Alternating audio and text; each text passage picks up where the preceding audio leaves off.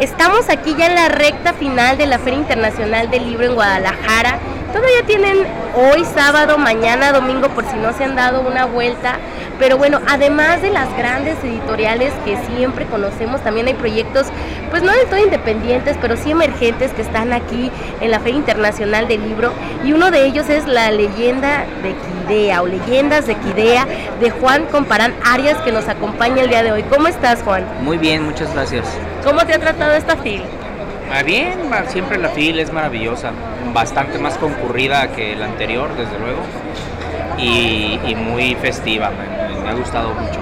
Que sí, estuvimos dos años entre que virtual, entre híbrido, entonces ya por fin tenemos ahora sí a reventar esta feria. Pero bueno, las leyendas de Quidea es un proyecto que ya lleva cinco libros y un pequeño cuento del que ahorita nos vas a platicar. Pero bueno, para las personas, nuestros oyentes que no conocen leyendas de Quidea, ¿de qué trata? Un pequeño resumen de todo este mundo fantástico. Ah, mira, pues eh, es un universo fantástico en el que hay 12 lunas, este, 12 lunas distintas. Los personajes tienen partes de plantas, como puedes ver. Esta es una sábila. Y las aventuras son, eh, no son aventuras simplemente de, buenos contra malos, sino es un libro que tiene por, el, por objetivo también que los personajes vivan, un autodescubrimiento interior. Tiene mucho que ver con la conciencia, tiene mucho que ver con, el despertar. Lo construido a base de diferentes filosofías, tradiciones, eh, mística. Entonces eh, van a encontrar un libro que tiene mucho fundamento filosófico y, y místico. De hecho, Leyendas de Quidea, como ya les mencioné, tienen cinco libros. Es uno de los proyectos que para mí creció a base del público, ¿no es así? Creo que, bueno, al menos a mi parecer, sí fue uno de esos proyectos que lo acogieron como suyo y se creció una gran comunidad de fans. Entonces cuéntame ese proceso de a lo mejor solamente pensar en un libro, ya tener una saga. Sí, pues mira, lo, inicié hace 12 años este proyecto prácticamente de la nada. Eh, ahora sí, no independiente totalmente, porque bueno, pues es una editorial de casa, pero sí eh, fuera de las grandes editoriales, vamos a decir, y ha crecido solo, o sea, ha crecido, como tú lo dices, gracias a nuestros lectores, a la gente que nos conoce, a la gente a la que llegamos. Y este año esperamos llegar, o sea, este siguiente año esperamos llegar ya a otros países y también poder eh, y también poder llegar a, streaming o buscar el cine, cosas así. ¿Cómo que cine? A ver.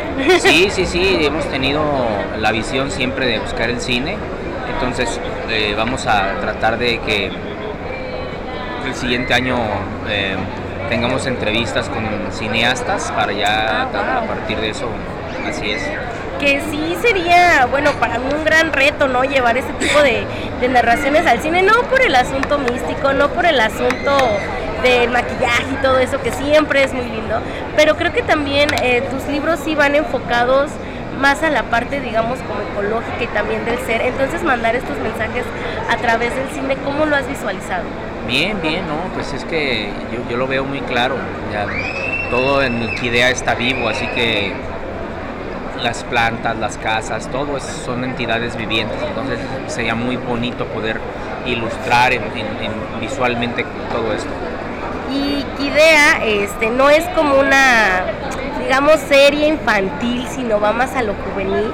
Entonces cuéntame el hacer este pequeño libro, El Buscador de Lunas, que es un cuento, no es, bueno, al principio sí es tierno, pero sí es una parte de analizarnos y de cambiar, ¿no? Pero para un público ya infantil. Sí, pues es que también parte del proyecto es empezar a, buscar este público infantil que, que después pueden convertirse también con el paso del tiempo en nuestros lectores del futuro. Entonces vamos, queremos hacer un proyecto de cuentos infantiles que vayan poco a poco eh, también aterrizando en ese público y que vayan conociendo las leyendas de Quilea me contó un pajarillo por ahí que parte de las ganancias van a un, como un proyecto que se llama Tierra para la Tierra. Entonces, si nos puedes comentar.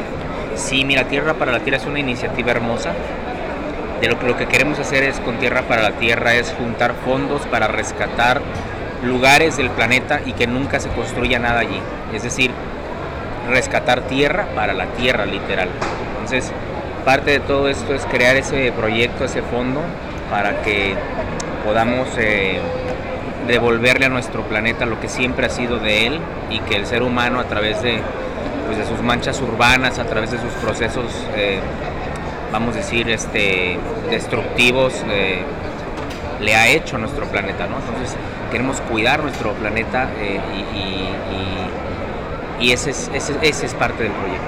Eh, por ejemplo, esa Tierra para la Tierra, en, en, qué partes del país ya se ha instaurado esta iniciativa? Mira, estamos buscando instaurarla en, en un terreno que está frente a la barranca. Eh, y, ¿cómo se dice?